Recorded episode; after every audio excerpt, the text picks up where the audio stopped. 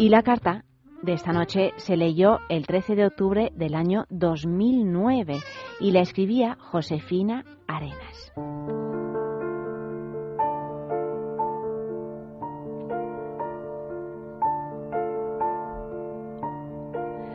La culpa fue de los prefijos.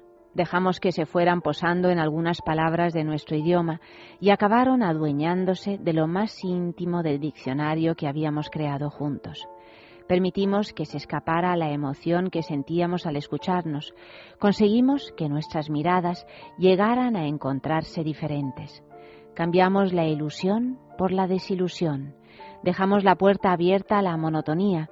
Nos conformamos con un sucedáneo de romanticismo. Convertimos lo nuestro en simulacro.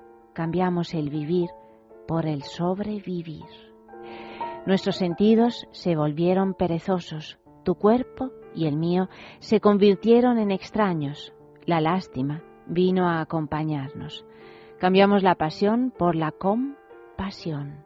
Y llegó la hora del reproche. Intercambiamos nuestras culpas. Nos quedó el consuelo para tontos, el rencor. Cambiamos el sentimiento por el resentimiento. Asistimos impasibles a la catástrofe y cuando quisimos darnos cuenta, nuestra lámpara maravillosa se había apagado.